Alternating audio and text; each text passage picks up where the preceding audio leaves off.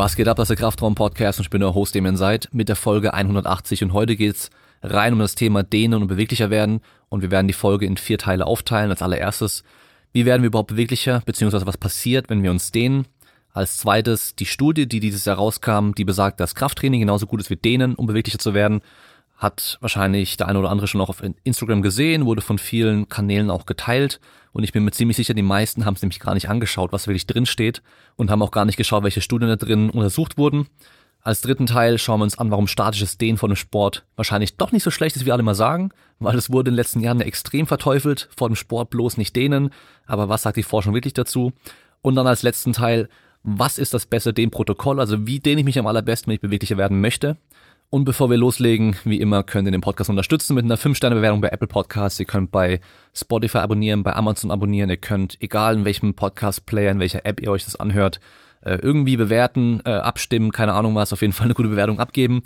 Dann haben wir den Code Kraftraum, mit dem ihr bei esn.com deftig sparen könnt. Und wenn ihr den Podcast anhört, wenn der rauskommt, in der Woche gibt's eine 4 für 3 Aktion. Das heißt, wenn ihr vier Produkte kauft, ist das günstigste kostenlos. Wenn ihr acht Produkte kauft, sind die zwei günstigsten kostenlos. Das heißt, man kann hier wieder heftig sparen und generell gibt's natürlich 10% auf alles bei esm.com mit dem Code Kraftraum. Dann können wir mit dem Code Kraftraum bei simpleproducts.de 7% sparen auf Home Gym Equipment und mit dem Code Kraftraum 10% bei asperl.com sparen. Und wir haben natürlich noch den kraftraumshop.de, dort gibt's noch ein paar T-Shirts und wir haben auch Banner fürs Home Gym und von da aus können wir dann direkt loslegen mit der Folge. Und als allererstes schauen wir uns erstmal an, wie werden wir überhaupt beweglicher, was passiert denn da ganz genau, wenn wir beweglicher werden. Und vor allem in der Forschung gibt es da Unterschiede zwischen den Längs- und Querschnittstudien. Das heißt, einerseits nehmen wir zehn Probanden und messen die heute, machen mit denen zehn Wochen lang Beweglichkeitstraining und messen die danach auch nochmal. Und andererseits eben, dass wir einfach eine große Menge an Leuten nehmen, schauen, wie beweglich sind die und wie unterscheiden die sich dann auch. Das heißt, die beweglicheren, was ist bei denen anders im Vergleich zu denen, die nicht so beweglich sind. Und zuerst die Längsschnittstudien, das heißt Leute, die wir eben mehrere Wochen lang begleiten und halt eben vorher, währenddessen und nachher testen. Was wir da feststellen können, einmal oder als allerwichtigstes wahrscheinlich mehr Dehntoleranz. Das heißt, entweder wir haben eine Veränderung des afferenten Feedbacks von den peripheren Rezeptoren oder durch eine veränderte Wahrnehmung des Dehngefühls. Dann der passive Widerstand oder Dehnung bleibt gleich in den meisten Untersuchungen, aber es scheint dann eine hohe interindividuelle Variabilität zu geben und das Dehnprotokoll und die Interventionsdauer könnte auch einen Einfluss drauf haben. Dann haben wir auch keine Veränderung der Muskelaktivität unter Dehnung. Wir haben keine Veränderung der reflektorischen Inhibition. Dann haben wir eine Verlängerung der Muskelfaszikel bei maximaler Dehnung und gleiche Spannung der Sehne. Das heißt also, bei gleichem Winkel wie vorher maximal möglich war, haben wir weniger Spannung auf der Sehne. Und das heißt also, wir können mehr Anpassung des Muskels als der Sehne wahrnehmen und dadurch können auch Adaptionen möglich sein, ohne dass wir dann wirklich mehr Bewegungsradius haben. Und das scheint auch zu erklären, warum in vielen Studien keine Anpassung der mechanischen Eigenschaften der Muskelsehneinheit festgestellt werden kann, wenn diese halt immer nur als Einheit betrachtet wird. Das heißt, die Sehne muss sich weniger dehnen, weil der Muskel halt länger ist, ohne dass dann der Bewegungsradius sich verändert hat. Dann scheint normales Dehnen nicht ausreichend zu sein, um die Sehne zu verändern, aber vielleicht Veränderungen in den passiven Strukturen, wie zum Beispiel Titin oder innerhalb der Muskulatur hervorzurufen und äh, scheinbar auch keine Veränderung der maximalen isometrischen Kontraktion oder Kraftentwicklungsrate und keine Veränderung der sarkomeren Reihe bei kurzfristigen Dehninterventionen. Und es konnte bisher nur bei sehr unrealistischen Dehnprotokollen bei Tieren nachgewiesen werden. Also dass man irgendwie äh, tagelang einem Vogel den Flügel in der Dehnung auf den Rücken gebunden hat. Da konnten dann mehr Sarkomeren Reihe festgestellt werden, beim Menschen bisher aber noch nicht. Jetzt im Vergleich dazu, bei Querschnittstudien können wir auf jeden Fall auch feststellen, mehr Dehntoleranz, wie bei längsten Studien auch. Und es gibt Evidenz für ein späteres Einsetzen von reflektorischer oder volitärer Muskelaktivität und mehr Dehnung der Sehne am Ende des Bewegungsradius bei beweglichen Probanden. Das heißt, wir konnten bei beweglichen Probanden feststellen, dass die Sehne sich mehr gedehnt hat am Ende des Bewegungsradius. Und die einzige Gemeinsamkeit zwischen Längsschnittstudien und Querschnittstudien ist eben mehr Dehntoleranz und das ist wahrscheinlich auch der Mechanismus, der am wichtigsten ist für mehr Beweglichkeit. So, und dann kommen wir zum zweiten Teil und zwar die Studie, von der wahrscheinlich schon einige gehört haben, und zwar Strength Training versus Stretching for Improving Range of Motion, a Systematic Review and Meta-Analysis von Afonso et al. 2021. Und was haben die erstmal untersucht? Die haben den Vergleich der Effekte von Krafttraining und Dehnen auf die Range of Motion bei Probanden mit egal welchem Geschlecht, Alter, Gesundheitszustand und Trainingserfahrung gemacht. So, und was waren die Resultate? Also erstmal elf Studien haben es in das Review geschafft. Nochmal ganz kurz, ein Review ist eine Zusammenfassung von bisher bestehenden Studien, die entsprechende Kriterien erfüllt haben. Also in dem Fall waren es Kriterien Krafttraining und denen musste getestet werden und dann halt eben Probanden, egal welches Alter, Geschlecht, Gesundheitszustand und Trainingserfahrung. Alle Studien, die dieses Kriterium erfüllt haben, wurden dann genommen und untersucht und auch Meta-Analyse. Das heißt, es wurden alle Ergebnisse nochmal in einen kompletten Topf geworfen und nochmal neu berechnet. Studiendauern waren zwischen 5 bis 16 Wochen. Trainingsfrequenz waren zwei bis fünfmal wöchentlich, was später nochmal wichtig werden wird beim optimalen Dehnprotokoll. Und Dehnintensität, Trainingsumfänge, andere relevante Parameter wurden nicht in allen Studien angegeben und können deswegen auch nicht richtig beachtet werden. Und was kam raus? Es gab keine statistisch relevanten Unterschiede zwischen Dehnen und Krafttraining und beide sind effektiv, um die Range of Motion, also Bewegungsradius, zu vergrößern. So. Das war, was die rausbekommen haben, was dann auch in dem Abstract als Conclusion dann drin stand. Bei Instagram habe ich das dann von vielen Kanälen erstmal geteilt gesehen, die Studie, beziehungsweise nur kurz äh, ja, Krafttraining ist genauso gut wie Dehnen für Beweglichkeit. Das heißt, ihr braucht euch nie wieder dehnen, einfach nur schön weiter pumpen. Und äh, natürlich hauptsächlich von Kanälen, die halt irgendwie, wo es um Krafttraining geht und äh, halt überhaupt nicht um Dehnen, also gerade so Powerlifting, Gewichtheben, Kraftsport und so weiter. So, was sind dann die möglichen äh, Probleme bei der Untersuchung? Und erstmal die Forschergruppe selbst sagt, dass die untersuchten Probanden und Protokolle zu unterschiedlich waren, um klare Schlüsse zu ziehen und wir auf jeden Fall weiter forschen müssen. Also, die Forschergruppe selbst hat gesagt, ja, okay, wir haben hier jetzt irgendwelche Sachen feststellen können, aber es ist überhaupt nicht sicher, dass es auch wirklich so ist. Und wir müssen da weiter forschen. Bei mindestens einer Studie gab es Variationen beim Testsetting. Äh, da wurde genannt, dass die Temperatur stark unterschiedlich war und wer weiß, wie die Temperatur sich auf die Beweglichkeit auswirken kann, weiß auch, das ist sehr, sehr suboptimal. Also das wäre theoretisch auch schon ein Grund gewesen, warum man die Studie vielleicht doch nicht mit reingenommen hätte. Dann die untersuchte Population. Menschen mit Krankheiten oder körperlichen Einschränkungen, also zum Beispiel ein sehr starkes Defizit der Beweglichkeit, also eine der Studien war bei Leuten, die ein 30 Grad Kniestreckerdefizit haben.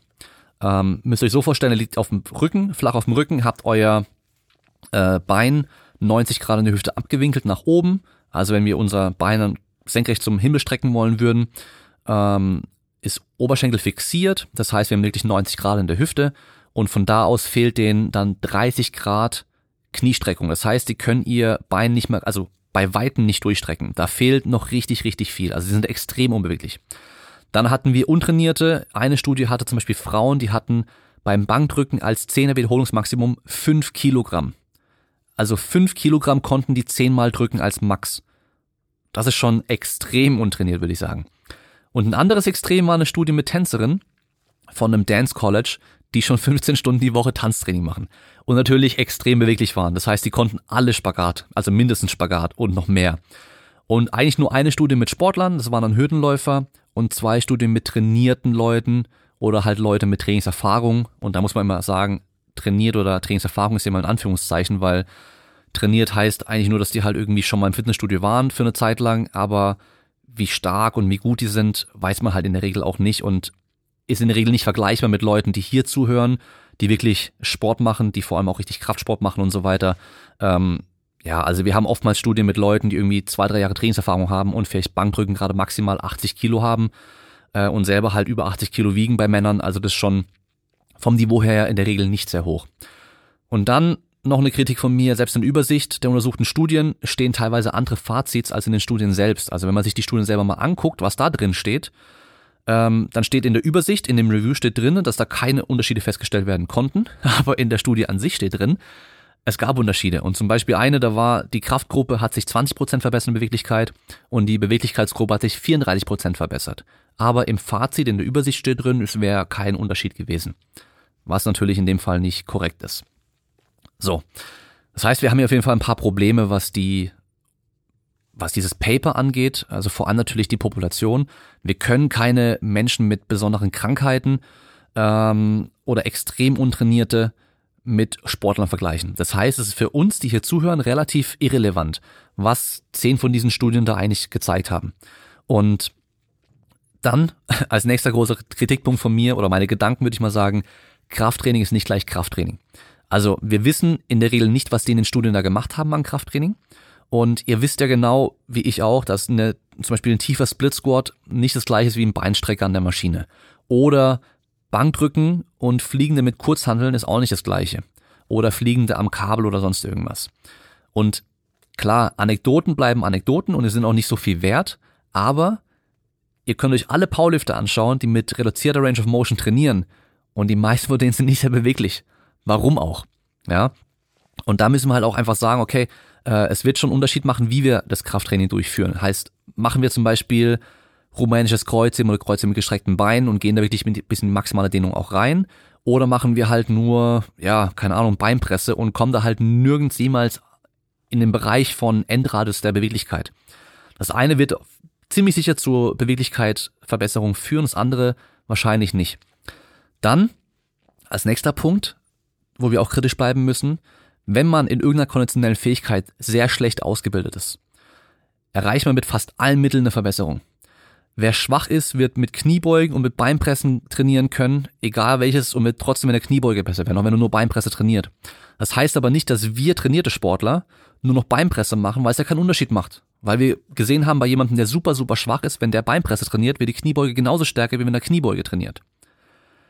Und in dem Fall halt eben die Frauen, die fünf Kilo zehnmal gerade so drücken können auf der Bank, die können wir halt nicht mit uns vergleichen. Dass die natürlich dann irgendwie beweglicher werden, weil die halt auch einfach nur stärker werden, ist auch klar. Genauso gibt's halt auch Studien, wo Leute stärker werden, obwohl sie nur Beweglichkeitstraining machen. Und ist bei uns ja auch nicht der Fall. Wir können uns nicht, nicht mehr nur dehnen und werden dann stärker, sondern wir müssen dann schon auch genau das machen, was wir auch verbessern wollen. Also, was wir auch noch beachten müssen, Muskelschwäche wird generell mit weniger Bewegungsradius assoziiert und verspannte oder harte Muskeln sind oftmals zu schwach. Nächster Punkt ist, Beweglichkeit ist schlecht messbar, also wird rein für die Forschung gesehen. Da die Körperposition oftmals durch Ausgleichsbewegung halt stark variieren kann und Schmerz ein entscheidender Faktor ist. Und die Schmerzwahrnehmung, wissen wir auch, kann stark variieren.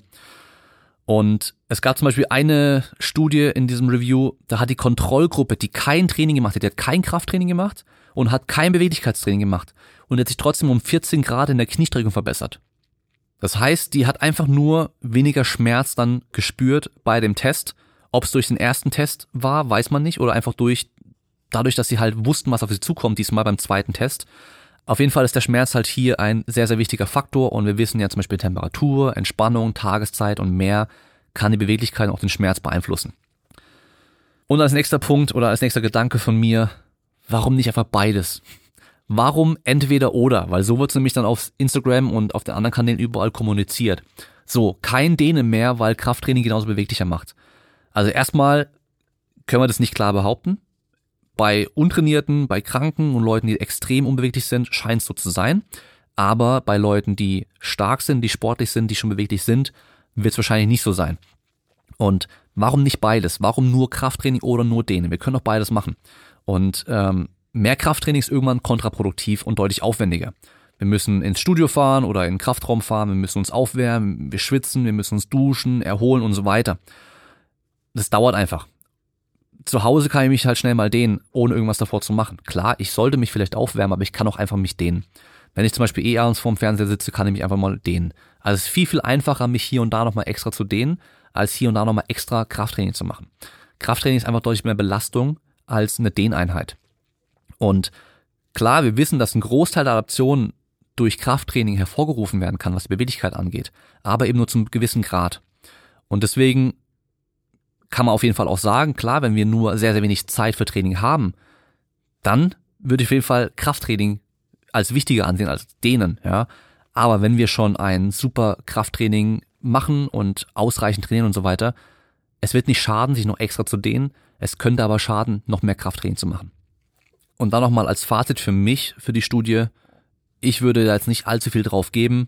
Wir können auf jeden Fall sagen, dass wir bei Leuten, die extrem schwach, die extrem unbeweglich sind oder unsportlich, untrainiert, wie auch immer, dass die nur durch Krafttraining auch beweglicher werden können. Ich bin mir aber ziemlich sicher, dass nur bis zu einem gewissen Grad funktionieren wird. Das heißt, wir nehmen irgendwelche, wir nehmen irgendwelche Kraftsportler, wir nehmen Sportler, die halt generell schon mal fit sind, die schon ein gutes Niveau an Kraft haben, so wie wahrscheinlich alle, die hier zuhören. Also ich gehe davon aus, dass wirklich 99% der Leute, die hier zuhören, in diese Gruppe fallen, die werden nicht mehr nur noch durch Krafttraining, also normales Krafttraining, Anführungszeichen, beweglicher werden, außer sie machen Krafttraining, wo sie eben in den Endradius auch mal gehen der Beweglichkeit. Das heißt zum Beispiel im Oberkörper Fliegende machen mit den Kurzhandeln oder mit dem Kabel, die dann zum Beispiel für die Oberschenkelrückseite rumänisches Kreuzheben machen oder Kreuze mit gestreckten Beinen und da wirklich voll in die Dehnung reingehen. Aber nur durch Bankdrücken und Kabelrudern und Kniebeugen werden wir irgendwann nicht mehr beweglicher werden. Und dann gibt's immer noch die Anekdoten und zwar, was machen die beweglichen Menschen? Die dehnen sich viel. Was machen unbewegliche Menschen? Die dehnen sich nicht. Und ja, da wird's schon einen Zusammenhang geben. Das heißt, schaut euch die ganzen Ballerinas an. Da gibt's auf YouTube ein Video. Ich guck mal, ob ich das nochmal finden kann und pack's in die äh, Shownotes auch unten rein, den Link. Da sieht man den ganzen Tag von ihr, wie die, wie ihr Training aussieht. Und die macht so viel für ihre Beweglichkeit, obwohl sie schon extrem beweglich ist.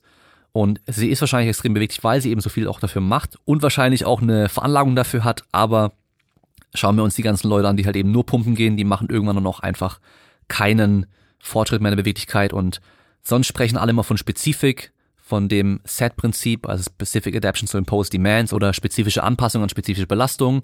Und in dem Fall, wenn wir uns nicht dehnen, werden wir irgendwann nicht mehr beweglicher werden, beziehungsweise wenn wir in den Bewegungsradius nicht reingehen, werden wir, werden wir nicht beweglicher werden. Und von daher, wer mehr Bewegungsradius braucht, sollte da auch mal reingehen und da wird eben auch einfach nur dehnen wahrscheinlich am besten sein. So, und dann kommen wir zum nächsten Punkt, Teil 3, und zwar Mechanismen der Leistungsminderung nach statischem Dehnen. Jeder hat schon mal gehört, gehe ich davon aus, dass statisches Dehnen vor dem Sport oder vor dem Training schlecht wäre, weil man dann schwächer wäre, weil man langsamer wäre und so weiter. Und es wurde eine Zeit lang extrem verteufelt sogar und ja, maximal dynamisch stehen, auf keinen Fall statisch stehen. Und ich, ich sehe es immer wieder noch von Leuten, ähm, dass sie das auch noch sagen. Und die meisten wissen aber gar nicht, wo es herkommt, diese Annahme. Und ähm, viele haben es einfach nur gehört, es wurde oft genug gesagt, deswegen scheint sie auch richtig zu sein. So, und jetzt gucken wir uns mal an, welche Mechanismen eben da überhaupt ins Spiel kommen und wo das herkommt. Also woher, woher kommt überhaupt diese Annahme? 98, also 1998 hat Kokonen und Kollegen zum ersten Mal festgestellt, dass nach fünf Dehnungen mit je 90 Sekunden das Knieflexion- und Extensionsdrehmoment um 7 bis 8 Prozent reduziert war. Also 7 bis 8 Prozent hört sich nach viel an. 2000 hat dann Faules und seine Kollegen eine Reduktion der maximalen volontären isometrischen Plantarflexionskraft von 28 Prozent im Durchschnitt beobachtet. 28 Prozent im Durchschnitt. Aber aufpassen, nachdem 30 Minuten lang die Plantarflexoren gedehnt wurden. 30 Minuten Dehnung für, eine Muskel, für einen Muskel oder eine Muskelgruppe und danach war 28 Prozent eben weniger Power oder Kraft da. Und dann gab es eben noch viele weitere Studien in der Zeit, die dann sehr lange Dehnprotokolle hatten. In den letzten Jahren gab es immer mehr Untersuchungen mit kurzen und auch langen Dehnungen, die dann verglichen wurden und auch verschiedene Pausenzeiten und auch Pausenzeiten vor anderem Warm-up und so weiter, also auch verschiedene Warm-ups. Und was wir generell feststellen können, ist bei Untersuchungen mit weniger als 60 Sekunden statischem Dehnen gab es nur triviale Power- und Schnelligkeitsdefizite im Schnitt von 0,15 Prozent. Das heißt, solange wir uns eben nicht zu lange dehnen, statisch dehnen vor dem Sport, haben wir da eigentlich gar kein Problem, gar keinen Stress. Und extrem lange Dehnprotokolle machen es halt einfach für die Mechanismen zum Untersuchen, aber sind eben nicht relevant fürs Training. Also wer dehnt sich schon eine halbe Stunde lang? Wer dehnt eine halbe Stunde seine Waden vorm Sprinten oder Springen? Das macht kein Mensch aber mal eine Minute lang sich dehnen, ist überhaupt kein Problem. Und jetzt gucken wir eben mal, welche Effekte hier überhaupt ins Spiel kommen können. Einmal haben wir neuronale Effekte. EMG-Aktivität. Ist unklar, aber wahrscheinlich ist sie verringert nach längerem Dehnen. Also wir reden jetzt hier vor allem von statischem Dehnen. Dann der Haarreflex oder auch der Dehnreflex, den man zum Beispiel beim Arzt auch untersucht bekommt, wenn man mit dem Hammer auf die Patella vorne drauf klopft, ob dann eben der Unterschenkel nach vorne zuckt. Da gibt es dann eine Reduktion, aber die verschwindet fast sofort nach der Dehnung wieder. Dann haben wir den GTO-Reflex, also wir haben diese Golgi-Sehnenorgane, ähm, die sind, die reagieren auf Spannung im Muskelsehnen-Komplex. Und es ist disynaptisch, das heißt also da, wo die Spannung im Muskel eben sehr hoch wird, der Muskel wird dann auch äh, entspannt. Und da ist es sehr unwahrscheinlich, dass es einen Einfluss hat, weil diese Inhibition eben nur bis 60 bis 100 Millisekunden nach der Dehnung anhält. Das heißt, auch wieder sofort nach der Dehnung ist dieser Effekt auch wieder weg. Dann haben wir so E-Reflexe, das sind ähm, sensorische Rezeptoren in der Haut. Äh, die können auch zur sympathischen Inhibition beiführen und also Entspannung der Muskulatur. Und auch hier wie beim Haarreflex nur sehr, sehr kurze Inhibitionszeit. Das heißt auch kurz nach dem Dehnen, aber danach eigentlich auch wieder sofort weg. Dann haben wir die kortikospinale Erregbarkeit. Also wir haben afferente Nervenbahnen, also wie zum Beispiel von den Muskelspindeln, die messen den Dehnzustand in der Muskulatur zum Rückenmark hin und die efferenten Nervenbahnen, die eben vom Rückenmark zu den motoren Neuronen gehen und damit auch direkt für die Muskelkontraktion zuständig sind. Und das scheint auch durch Dehnung nicht negativ beeinflusst zu werden. Dann haben wir noch äh, Persistent Inward Currents und da habe ich leider keinen deutschen Begriff dafür. Ich habe auch noch ein paar Kollegen gefragt, die haben auch keinen dafür. Ähm, kurz zur Erklärung, wir haben Motoneuronen und die haben an diesen Dendriten einen Mechanismus, um Signale zu verstärken und damit höhere Muskelkontraktionen zu generieren, indem so Ionenkanäle durchgehend geöffnet bleiben, um zu einer Depolarisierung zu führen. Das heißt im Endeffekt, dass ein Signal ankommt und es wird dann durch diese Depolarisierung nochmal verstärkt bis ums Fünffache. Ja, und eine Hypothese ist eben, dass der statische Dehnen hier zu einer niedrigeren Signalverstärkung führen kann. Und wir haben aber wenig Daten bisher nur und die scheinen es zumindest teilweise zu bestätigen. Aber auch da wahrscheinlich nur ungefähr zehn Minuten hält es an. Und das war jetzt eigentlich alles, was wir neuronal uns anschauen können. Dann haben wir jetzt morphologische Anpassungen, also eben einfach wirklich Veränderung der Strukturen. Und als erstes Spannung der Muskelsehneneinheit. Äh, wir haben eine Reduktion der passiven Spannung und teilweise der willkürlichen Kraft, aber nur nach langer Dehnung. Aber nicht nach kurzer Dehnung, haben wir vorhin schon gesagt. Das heißt, unter 60 Sekunden haben wir eigentlich gar keine Reduktion. Aber es gibt auch noch keinen Zusammenhang zwischen Veränderung der Spannung und der Kraft, die nachgewiesen werden konnte. Also selbst wenn wir die Spannung im Muskel reduzieren könnten, können wir davon auch nicht ausgehen, dass dann auch die Kraft reduziert wäre. Und auch die passive und die aktive Spannung der Muskelsehneinheit ist unabhängig voneinander. Und insgesamt ist es unwahrscheinlich, dass hier eine Veränderung der Spannung der Muskelsehneinheit einen direkten Einfluss auf die Kraftreduktion nach statischem Dehnen hat. Dann haben wir das Kraft-Längen-Verhältnis und das ist auch sehr interessant hier, weil wir haben eine Verschiebung der Kurve nach rechts. Die meisten Studien testen leider relativ kurze Muskellängen und auch nur die gleiche Muskellänge, was dann bei einer Rechtsverschiebung von der Kurve zu einer verringerten Kraft führt. Also ihr müsst euch so vorstellen, Rechtsverschiebung heißt hier, dass dann, also wir haben eine, wir haben eine Kurve, wir haben auf der einen Seite unten oder wir haben auf der X-Achse besser gesagt, haben wir die Muskellänge und auf der Y-Achse haben wir dann die Kraft, die wir generieren können bei der Muskellänge. Und es ist so bei ganz, ganz kurzer Länge, also ganz links, können wir wenig Kraft generieren, das steigt dann an, bis irgendwo auf die mittlere Länge ungefähr vom Muskel, da können wir die meiste Kraft dann generieren. Und dann, wenn der Muskel wieder ganz, ganz lang wird, können wir wieder weniger Kraft generieren. Und wenn wir jetzt eine Rechtsverschiebung haben, heißt es, dass wir bei kürzeren Muskellängen weniger Kraft generieren können, dafür bei längeren Muskellängen mehr Kraft generieren können. Und das konnten wir mittlerweile sogar auch feststellen. Das heißt, wir haben bei den längsten getesteten Muskellängen eine Kraftsteigerung, eine moderate Kraftsteigerung, aber halt eben eine Reduktion bei den kürzeren Muskellängen. Und wenn dann die ganzen Studien immer nur eine Muskellänge untersuchen, dann haben wir natürlich eine Reduktion erstmal. Vor allem, wenn die Muskellängen halt kürzer sind, die getestet werden. Und das könnte eben einfach erklären, warum wir dann bei den meisten Studien so einen Kraftverlust feststellen konnten. Und dann haben wir noch äh, Muskelarchitektur, Gearing, parallele elastische Komponente, Titin, äh, Muskelfaszikelrotation und so weiter. Und bei den ganzen Sachen gibt es einfach weniger oder keine direkte Forschung bisher und nur indirekte Evidenz oder eben theoretische mechanistische Evidenz. Und äh, von daher ist es sehr unklar, ob die Sachen irgendwie eine relevante Veränderung haben und dazu zu einer äh, Leistungsminderung führen. Und als letzten Punkt hier haben wir noch die psychologischen Einflüsse, die wir auch nicht vernachlässigen dürfen. Und zwar als ersten Punkt die mentale Ermüdung. Denen kann unangenehm und schmerzhaft sein und das Aufrechterhalten der Intensität braucht Konzentration, also ist eine kognitive Belastung und besonders lange und oft wiederholende Dehnungen können da eben mental ermüden und generell weiß man, mentale Ermüdung oder mental ermüdende Aufgaben führen dazu, dass wir dann darauf folgende Aufgaben als anstrengender ansehen und die auch früher abgebrochen werden können. Und es ist ein globales Phänomen, so wie bei der Schmerztoleranz auch. Das heißt, man kann das rechte Bein dehnen und wird im linken auch beweglicher, bei der Schmerztoleranz, aber kann teilweise auch am anderen Bein die verringerte Leistung beobachten. Und dann haben wir eben noch die Placebo-Nocebo-Effekte. Es gibt Untersuchungen, da wurde Probanden gesagt, dass statisches Dehnen die Leistung steigert und genau das konnte auch beobachtet werden. Sogar echt heftige Steigerungen teilweise. Und viele Untersuchungen werden mit Sportstudenten oder Hobbysportlern gemacht, die wahrscheinlich schon mal davon gehört haben, dass eben statisches Dehnen von Sport schlecht ist, was in dem Fall ein Nocebo wäre. Und das können wir leider nicht beeinflussen. Ähm, ich habe das ja schon öfter mal im Podcast auch erzählt mit dem Koffein, mit den Koffeinstudien. Da weiß man ja mittlerweile auch, das hat eine leistungssteigernde Wirkung. Und da gab es eine geile Untersuchung, da hat, da hat man zwei Gruppen gehabt und man hat beiden Gruppen ein Placebo gegeben. Die eine Gruppe dachte aber, sie wäre eine Koffeingruppe, bekommt Koffein. Und die haben vorher im Warteraum einen Zettel bekommen, wo alles draufsteht, was passiert, also was da halt durch Koffein besser wird. Das heißt, die Koffeingruppe hat vorher gelesen, oh, ich werde höher springen, ich werde schneller rennen, ich werde mehr Kraft entwickeln können, ich werde mehr Wiederholung schaffen, ich werde weniger Schmerzen spüren und so weiter. Also alles Effekte von Koffein. Und haben eben gedacht, sie bekommen auch Koffein, war aber auch Placebo. Und man konnte bei dieser vermeintlichen Koffeingruppe eben auch die Steigerung feststellen. und bei der reinen Placebo-Gruppe eben nicht, obwohl beide keinen Wirkstoff bekommen haben.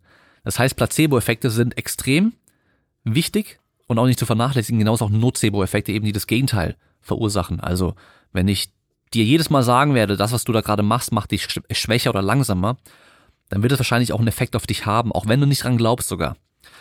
So, und dann eben als Fazit zu dem ganzen Ding, wir wissen noch zu wenig, um genau sagen zu können, welche Mechanismen für die teilweise feststellbare Leistungsreduktion genau verantwortlich sind und wie wir die vermeiden können. Leider. Wir wissen aber auf jeden Fall, dass wenn wir uns eben nicht so lange dehnen, die Leistungssteigerung entweder überhaupt nicht relevant ist oder halt eben extrem gering ist. Und dann kommen wir von hier aus zum letzten Punkt, und zwar das optimale Dehnprotokoll. Wie sieht ein optimales Dehnen aus? Was sagt da die Wissenschaft dazu? Und da gibt's ein ganz cooles Paper, ist natürlich auch in den Shownotes unten verlinkt. Ähm, da wurden auch die verschiedenen Dehnarten verglichen, also eben so statisches Dehnen, dynamisches Dehnen, PNF-Stretching und was es alles noch so geben soll. Und langfristig scheint statisches Dehnen den anderen Dehnformen überlegen zu sein, wenn es um die Beweglichkeit geht. Bei der Dehndauer scheinen fünf bis zehn Minuten pro Woche pro Muskel am besten zu sein. Mehr als zehn Minuten pro Muskel pro Woche hat nicht zu weiteren Verbesserungen geführt. Fünf bis sieben Tage die Woche dehnen scheint besser zu sein als drei oder weniger. Und das habe ich eben auch beim zweiten Teil mit der Studie gesagt, dass da diese Dehnprotokolle eben zwischen zwei und sechsmal die, nee, zwei und fünfmal die Woche, glaube ich, waren. Was natürlich wichtig ist, weil wir hier halt sehen, okay, fünf bis sieben Tage die Woche ist auf jeden Fall besser als dreimal die Woche oder weniger. Wobei aber die Dehndauer pro einer nicht so wichtig ist oder nicht so wichtig zu sein scheint. Aber da muss man auf jeden Fall noch ein bisschen mehr forschen, um da Klarheit zu schaffen. Dann eine wichtige Frage, wie intensiv soll man dehnen? Maximal mögliches schmerzfreies Dehnen führt zu langfristigen Verbesserungen. Das ist schon mal wichtig. Also das heißt, wir müssen gar nicht in den Schmerzbereich gehen, sondern einfach nur im schmerzfreien Bereich zu dehnen führt zu Verbesserungen langfristig. Dehnen im Schmerzbereich führt akut zu mehr Verbesserungen. Das heißt, wenn ich jetzt akut fürs Training beweglicher werden möchte, dann ist so weit reingehen, wie ich es aushalten kann, besser, als eben nur so ganz, ganz locker zu dehnen. Langfristig scheint es aber keinen Unterschied zu machen. Hier ist aber auch schwer, genaue Aussagen zu treffen, weil er eben die Schmerzwahrnehmung so stark variieren kann. Und äh, also einmal intraindividuell und interindividuell. Also was heute zum Beispiel nicht schmerzhaft ist, ist morgen und übermorgen schmerzhaft. Dann gibt's noch die moderaten Crossover- und globale Effekte durch Dehnen, die beobachtet werden können. Äh, zum Beispiel das linke Bein wird beweglicher, wenn, es, wenn man das rechte dehnt, oder man wird im Oberkörper beweglicher, wenn man die Beine dehnt aber nur moderat. Das heißt, wenn ich mein linkes Bein dehne, wird mein rechtes Bein nicht genauso viel beweglicher, sondern halt eben nur teilweise, wie beim Krafttraining eigentlich auch. Und das könnte natürlich für Verletzungen interessant sein, wenn man eben den rechten Arm nicht bewegen kann oder halt die Beine nicht bewegen kann, sonst irgendwas. Da kann man halt trotzdem noch weiter was machen, um dann eben, wie beim Krafttraining auch, halt weiter trainieren, um dann einfach diese, die Reduktion der Beweglichkeit oder der Kraft eben äh, geringer zu halten. Ja, und zusammenfassend kann man hier eben sagen, mindestens fünfmal die Woche für mindestens fünf Minuten pro Muskelgruppe. Statisches Dehnen scheint am effektivsten zu sein, mit 20% Verbesserung der Range of Motion in vier Wochen, was in den meisten Studien gezeigt werden kann. Also 20% Bewegungsradius mehr ist natürlich schon einiges. Und das kann man am besten als Eigentrainingseinheit oder eben nach dem Sport machen, wenn man eh schon warm ist. Und falls man sich vor dem Sport statisch dehnen will oder muss, aus welchem Grund auch immer, man kann wenn man will, weil man sich vielleicht besser fühlt damit, oder man muss, weil man eben mehr Beweglichkeit braucht für seinen Sport, dann kann Folgendes empfohlen werden. Und zwar kurzes allgemeines Aufwärmen, dann statisch dehnen mit bis zu 60 Sekunden pro Muskel und hier am besten auch nur die relevante Muskulatur dehnen und danach ein dynamisches, sportlerspezifisches Aufwärmen machen. Und was hier eben in der Forschung auch noch extrem ungleichmäßig ist, was die was die äh, Protokolle angeht, ist eben, dass zum Beispiel teilweise fünf Minuten lang gedehnt wird und direkt danach Krafttests gemacht werden. Und andererseits werden, wird manchmal lange gedehnt und dann werden eben noch ein paar sportlerspezifische Aufwärmsachen gemacht und dann getestet. Und da hat man eben auch diese riesen Diskrepanzen, was eben dann ähm, die Ergebnisse angeht. Also die, die sofort nach dem Dehnen testen, nach langem Dehnen, haben eigentlich immer eine Leistungsminderung feststellen können. Wenn aber Studien gemacht wurden, wo Leute sich allgemein aufgewärmt haben, dann gedehnt haben, lang oder kurz ist dann in dem Fall sogar fast egal, würde ich sagen, und dann aber nochmal weiteres Aufwärmen sporterspezifisch gemacht haben und dann eben getestet wurde, da ist Leistungsminderung entweder nicht vorhanden oder nur mini minimal. Das heißt, alltagsrelevant für uns natürlich oder sportrelevant ist ja eben, dass ich mich noch vor meinem Sport, nach dem statischen Dehnen, dynamisch weiter aufwärme. Das heißt, ich mache meine Bewegung. Und ob das an diesen 10 Minuten äh, Veränderungen, die wir dann vielleicht haben durch äh, neuronale oder morphologische Anpassungen oder eben durch einfach nur nochmal spezifischeres Aufwärmen generell und dadurch vorbereiten äh, habe, ist im Endeffekt ja egal. Auf jeden Fall wissen wir, wenn wir uns statisch dehnen vor dem Sport und danach noch dynamisch weiter sportlerspezifisch aufwärmen, haben wir keine Probleme. Wir haben sogar teilweise Leistungssteigerung. Also von daher keine Angst vor statischem Dehnen. Wirklich nicht. Keine Angst vor statischem Dehnen. Ähm, worüber wir heute nicht geredet haben, ist das ganze Verletzungspräventionsthema und statisches Dehnen. Da möchte ich jetzt aber auch einfach nicht drauf eingehen. Das ist nochmal ein ganz, ganz anderer großer Block an Forschung, den ich da durchgehen müsste. Und äh, ich muss sagen, dafür, dass die Folge zu kurz geworden ist, äh, ich hoffe trotzdem, hat sie was gebracht und hat jetzt eben irgendwie nochmal ein bisschen die Augen geöffnet, was eben dieses ganze Krafttraining und auch diesem ganzen statischen Dehnen Formsport-Thema, was es angeht. Ähm, und dann eben auch, wie dehne ich mich im Endeffekt am besten. Also eben diese fünfmal die Woche mindestens, fünf Minuten pro Muskelgruppe, was ja echt nicht viel ist. Wenn ich mich fünfmal pro Woche dehne für eine Minute pro Muskelgruppe, dann habe ich ja innerhalb von ein paar Minuten pro Tag oder pro Einheit das auch erfüllt. Also geht super, super schnell, super einfach und ich kann es nach dem Training machen oder eben als einzelne Einheit, vielleicht mit einem lockeren Aufwärmen davor sogar noch. Ähm, was den Technik angeht, statisches Dehnen, einfach nur ja in die Position reingehen und dann halten. Wir haben ja auch gesagt, man kann sich relativ schmerzfrei dehnen und wird dadurch beweglicher, muss gar nicht in diesen maximalen Bereich reingehen. Und ähm, dann halt, was ich noch machen würde, wäre ruhiges weiteres Atmen, weil wir wissen ja auch, dass dieses entspannte und ruhige Atmen zu Entspannung führen kann, was wir in dem Fall auch dann noch haben wollen. Und was dann eben die Positionen angeht, die man im Dehnen einnimmt, da würde ich es echt nach Gefühl machen. Also wenn du halt in einer bestimmten Position, die dann, die dir ein YouTube-Video zum Beispiel zeigt, keine Dehnung spürst, aber wenn du dich ein bisschen verdrehst oder dein Bein in die andere Richtung ein bisschen weiter schiebst oder sowas, dann spürst du voll eine Dehnung, dann mach die so, dass du die Dehnung spürst. Also ganz einfach, da würde ich auch nicht groß drauf achten, was da irgendwie perfekte Technik oder Ausführung sein soll, weil die gibt's in dem Fall auch gar nicht. Und ich muss sagen, ich bin echt ein bisschen überrascht, dass die Folge so kurz geworden ist, weil ich echt die letzten Wochen die ganze Forschung durchgegangen bin. Alles, was dann noch die letzten Wochen und Monate noch rauskam an Forschung durchgegangen bin, damit ich halt eben echt auf dem aktuellsten Stand bin. Ähm, aber leider muss man echt sagen, dass die Forschung im Bereich Stretching, dafür, dass es schon so lange untersucht wird, einfach noch nicht so geil ist. Da könnte man echt noch ein paar coole Sachen machen aber weil halt denen wahrscheinlich auch so viele Einflussfaktoren hat generell äh, oder auch Beweglichkeit, ist es halt sehr, sehr schwer zu untersuchen. Und äh, ja, von daher abschließend vielleicht, musst du dich dehnen? Wahrscheinlich nicht. Kannst du dich dehnen? Auf jeden Fall. Wird dir was bringen? Kann gut sein. Äh, sollte denen irgendwie super, super wichtig sein und getestet werden, weil da gibt es nämlich auch ein paar Paper. Beziehungsweise es gab so ein, ein Statement-Paper, wo einer gesagt hat, hey, die Beweglichkeit sollte niedriger angesehen werden als zum Beispiel Kraft und Schnelligkeit und Ausdauer. Ähm, weil in den USA zum Beispiel in diesen ganzen Tests, die da gemacht werden an Schulen und so weiter, wird immer wieder auch Beweglichkeit viel getestet und das ist aber eigentlich gar nicht relevant für die Gesundheit und so weiter. Und ja, da ist schon was dran, aber wer halt äh, Beweglichkeitsdefizite hat, wird natürlich auch im Alltag Probleme haben können. Ähm, aber wie gesagt, wir können ja relativ leicht und schnell und einfach uns dehnen und äh, haben dann auch keine Probleme mehr. Gut, wir machen so, die nächste Folge wird ein Q&A. Und falls ihr zum Fragen Stretching jetzt nochmal speziell irgendwelche Fragen habt, dann einfach bei Instagram mir folgen, at Damien Seid. Link findet ihr auch in der Beschreibung unten drin, in den Show Notes. Dann könnt ihr auch die Frage darstellen. Ich werde die nächsten Tage irgendwann dann da den Fragesticker in meine Story reinpacken. Da könnt ihr die Fragen stellen für die nächste Folge. Können wir gerne zu dieser Folge nochmal einige Fragen beantworten. Alles, was irgendwie unklar war. Ähm, ich weiß nicht, ob der dritte Teil hier relativ äh, schnell abgehandelt war und unübersichtlich oder unverständlich war. Aber wie gesagt, wir können alle Fragen dann da beantworten, natürlich alle anderen Fragen noch. Und bis dahin wünsche ich euch eine gute Woche, bleibt stark, bis zum nächsten Mal.